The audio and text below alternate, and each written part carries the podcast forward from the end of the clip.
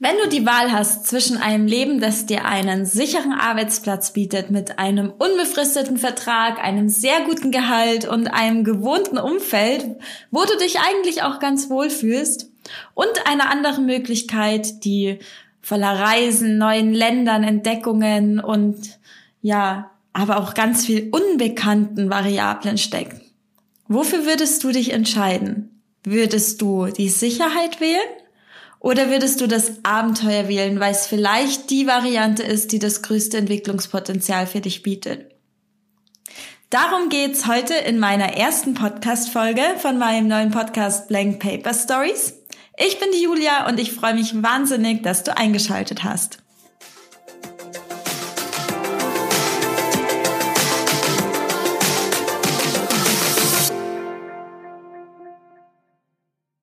Vielleicht hörst du heute diesen Podcast, weil du mich bereits über Instagram, Facebook oder meinen Blog kennst.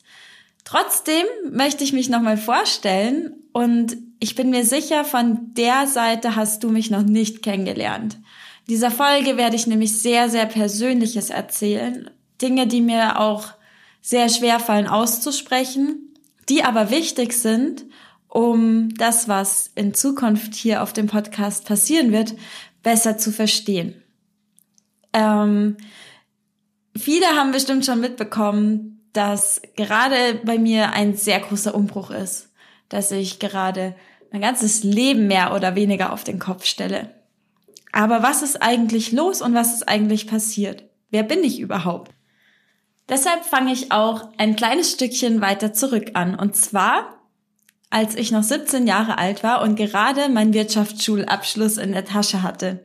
Ich hatte damals schon einen Ausbildungsplatz, der wäre im Marketing gewesen und habe mich aber irgendwie noch nicht so damit identifizieren können, jetzt eine Ausbildung zu beginnen.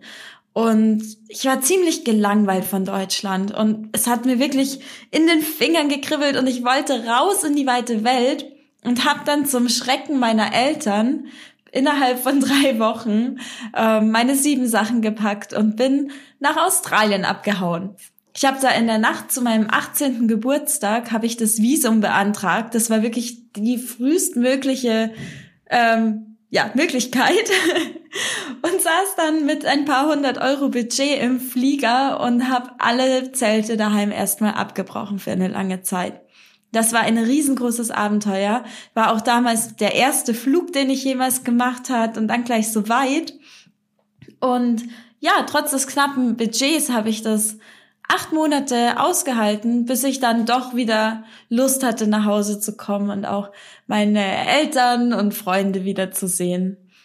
Und in der Zeit habe ich ganz viele Abenteuer erlebt. Das war unglaublich spannend, ähm, teilweise auch ein echter Überlebenskampf, weil ich eben kaum Geld dabei hatte. Und ich habe damals schon von meinen Abenteuern auf meinem ersten Blog berichtet, julesweltreise.de. Aber damals habe ich überhaupt kein, keine Ahnung gehabt, was für ein Potenzial so ein Blog hat. Und letztendlich haben die nur meine Eltern und Freunde verfolgt. Ähm, ja, weil von SEO, Facebook und so hatte ich damals noch gar keine Ahnung. Ich war dann auch irgendwie die erste, die in meinem Umfeld Facebook hatte, weil das habe ich damals von Australien mitgebracht, wo die, wo das schon ein bisschen verbreiteter war. Also solche Zeiten waren es noch. Ich habe mich dann aus dem Outback raus ähm, bei BMW beworben, bei meinem, ja, ja, für einen Ausbildungsplatz und bin dann für ein Vorstellungsgespräch eine Woche nach Deutschland geflogen, habe das Vorstellungsgespräch gemacht, bin wieder zurück, alles auf eigene Kosten und habe tatsächlich dann auch die Stelle bekommen und dann ein halbes Jahr später meine Ausbildung angefangen ja, seitdem ist jetzt einige Zeit vergangen. Ich habe dann nach der Ausbildung ein Studium gemacht, habe drei Jahre gearbeitet und stehe seit einem Jahr vor einer ganz, ganz neuen Situation oder Welt, die sich mir aufgetan hat. Das letzte Jahr hat für mich nämlich mit der, ja, mit einem ganz großen Schock und Schicksalsschlag begonnen. Und zwar ist meine kleine Schwester im Alter von 17 Jahren plötzlich aus meinem Leben gegangen und gestorben.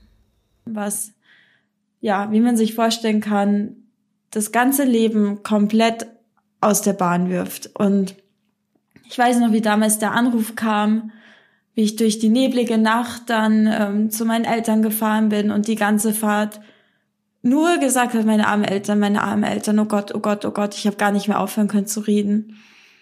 Und ich durfte auch nicht ins Haus und stand dann eine Stunde ohne Jacke in der Kälte, im Dunkeln und überall, ja, Fahrzeuge von Polizei, Krankenwagen, alles Mögliche. Und dann war da so ein Seelsorger und der hat dann irgendwie gesagt, das Wichtigste ist, dass ihr viel trinkt.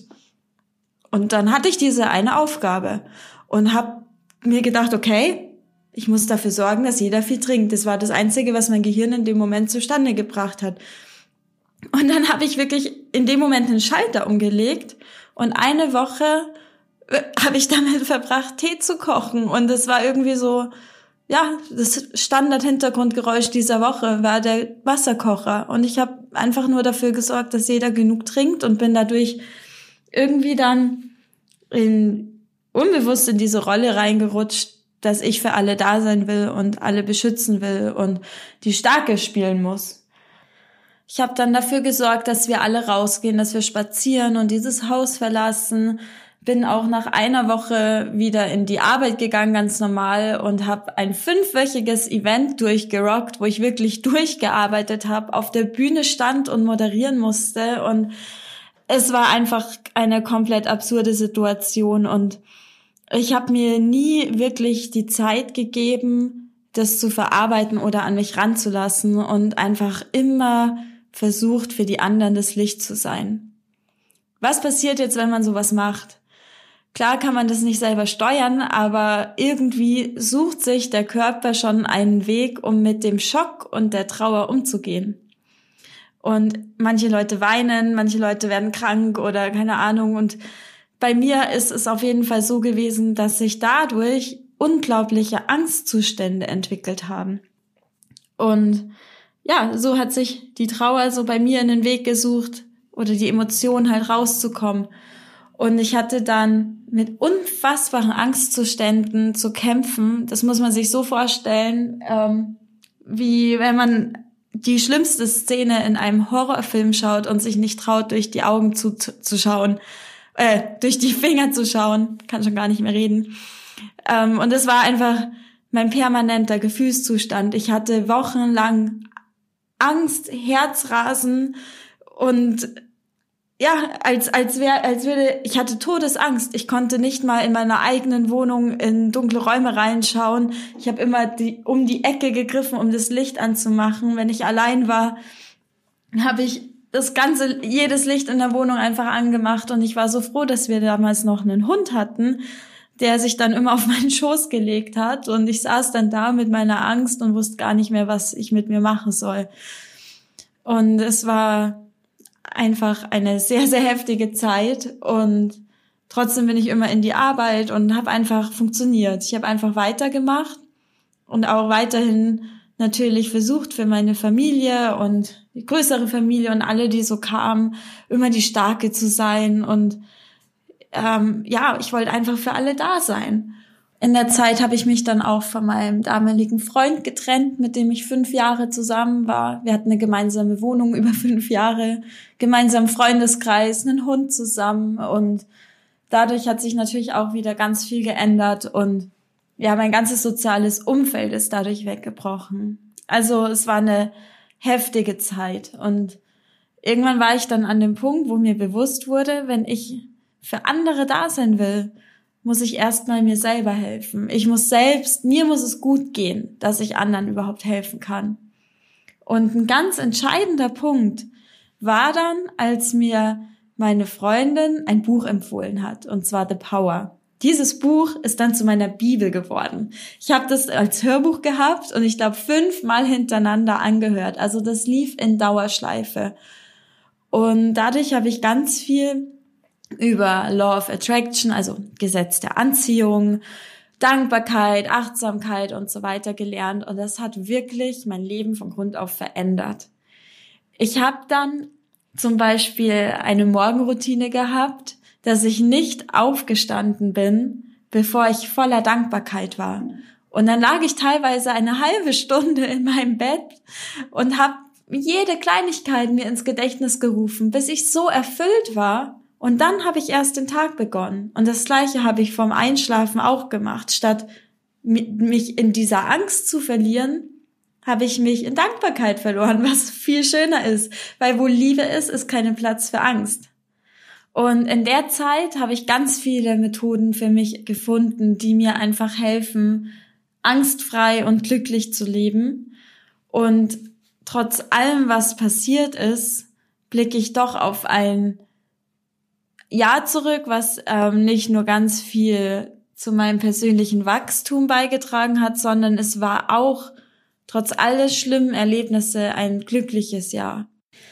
Ich war in dem Jahr auch viermal insgesamt auf Bali und nicht, weil ich jetzt jedem empfehlen würde, nach Bali zu gehen und sage, hey, was für eine tolle Insel. Ähm, um wahr zu sein, kenne ich Bali auch überhaupt nicht, weil ich immer nur in U-Boot bin. Aber für mich ist U-Boot, dieser Ort, einfach der absolute Kraftort, wo ich all meine Energie herziehe. Und ich spiele mindestens schon seit einem halben, dreiviertel Jahr mit dem Gedanke, wie es wäre, dort mal einfach länger zu bleiben und zu wohnen. Und ja, deshalb bin ich auch so oft wiedergekommen, immer für ein paar Wochen. Zuletzt war ich für sechs Wochen da. Und ja, ich habe auch jemanden dort kennengelernt gehabt. Im Januar war das. Und schon damals ist mir der Abschied unfassbar schwer gefallen. Das könnt ihr euch gar nicht vorstellen. Also da hat's mich schon zerrissen. Und dann bin ich wieder nach Deutschland in meinen Job, war in Gedanken, aber immer noch auf Bali. Und ich habe einfach nicht mehr geschafft, hier richtig anzukommen und habe in der Arbeit auch nicht mehr so performt, wie ich es eigentlich von mir gewohnt bin, was mich dann noch unglücklicher gemacht hat. Und kurze Zeit später saß ich dann nach zwei Monaten bereits wieder im Flieger und bin für nochmal sechs Wochen nach Bali gegangen. Das ist jetzt nicht, wie man sich einen Urlaub vorstellt, was ich da mache, sondern das ist echt eine üble Achterbahnfahrt. Ich habe natürlich eine schöne Zeit dort gehabt, aber so viel wie ich gelacht habe, so viel weine ich dort auch mindestens. Also es ist für mich wirklich der Ort, wo ich alles, was passiert ist, so verarbeiten kann und wo ich meinen Gefühlen so nah bin, wie ich es in Deutschland nie wäre. Und es war eine sehr, sehr, sehr intensive Zeit, die aber auch sehr wichtig war für mich. Und ich habe mir schon gedacht, dass es mir wahrscheinlich ganz schwer fallen wird, wieder nach Deutschland zu gehen. Und habe vor dem Bali-Urlaub mein Auto verkauft und alles, was ich habe, in Umzugskartons gesteckt und in den Keller getan, dass falls ich den Schritt nicht schaffe, in den Flieger zu steigen, dass nur noch jemand kommen müsste, um den Keller auszuräumen. also ich war mir schon, bevor ich überhaupt dort war, nicht sicher, ob ich es schaffe, nochmal nach Hause zu kommen. Und ich habe dann dieses Thema Heimflug auch ganze sechs Wochen gekonnt ausgeblendet, weil sonst hätte ich die Zeit auf Bali gar nicht genießen können, weil das wirklich ein ganz, ganz großer Kampf war. Jetzt war es aber so, dass ich die letzten Jahre auf einen Job hingearbeitet habe, der mir unglaublich wichtig ist.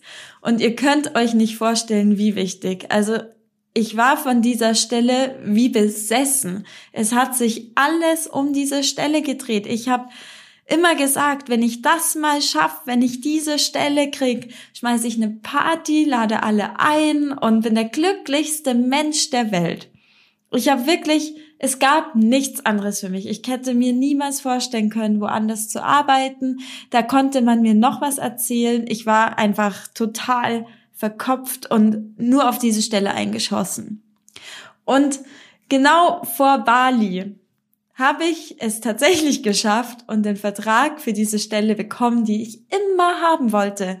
Eine Stelle mit einem unbefristeten Arbeitsvertrag, Sozialleistungen, mit einem super Gehalt, ganz tollen Perspektiven, netten Kollegen und es war einfach perfekt und das, was ich immer wollte.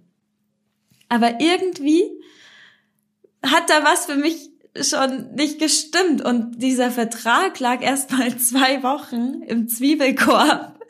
Und ich habe ihn dann auf dem Weg zum Flughafen noch raus und schnell unterschrieben und zur Post gebracht. Und ja, irgendwie hat sich da schon ein bisschen falsch angefühlt. Auf jeden Fall, ja, war ich dann eben auf Bali und mich hat's zerrissen. Was machst du dann? Willst du das Leben, was du die letzten Jahre wolltest, was dir Sicherheit bietet, super Gehalt, du hast dein, du hast dein Umfeld, deine Familie, eine Wohnung, eine tolle, und es ist einfach das, was du immer wolltest. Oder entscheidest du dich für ein Leben voller Abenteuer, Möglichkeiten, fremden Kulturen und Ländern und einfach dem Leben, das dir das meiste Weiterentwicklungspotenzial bietet? Vor allem, wenn du jung bist und keine Verantwortung hast für niemanden außer für dich selbst, gesund bist, Zeit, keine Familie, was machst du dann? Willst du dann die Sicherheit und bist in einem, in einem Hamsterrad plötzlich, wo du vielleicht auch gar nicht mehr rauskommst. Weil natürlich könntest du irgendwann mal ein Sabbatical machen, wenn du Glück hast. Aber vielleicht hast du dann schon einen Partner und eine Familie. Oder nutzt du einfach diese Freiheit und all die Möglichkeiten, die diese Welt ja zum Glück heutzutage für uns offen halten und stürzt dich einfach mal ins Abenteuer und sagst mal Nein zum Geld und Ja zum Leben. Was machst du dann? Ich stand auf jeden Fall vor dieser Entscheidung und ich habe drei Tage geheult. Ich sag's ganz ehrlich, mich hat's unfassbar zerrissen, weil ich eben unbedingt diesen Job wollte, aber andererseits auch unbedingt dieses neue Leben, was ich gerade erst für mich entdeckt habe.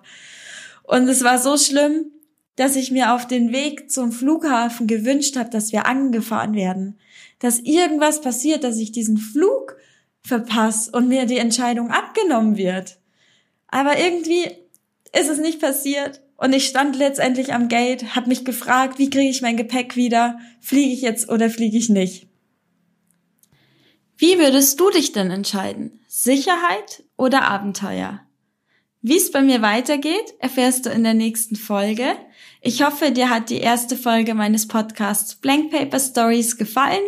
Ich bin wahnsinnig aufgeregt, das jetzt hier zu teilen. Es war ja doch ganz schön persönlich und hat mich auch einiges an Überwindung gekostet, aber ich hoffe, dass es dir irgendwas gibt, auch was jetzt in Zukunft hier kommt und dass du ganz viel Lebensfreude, Kraft und Abenteuerlust mitnimmst für dich.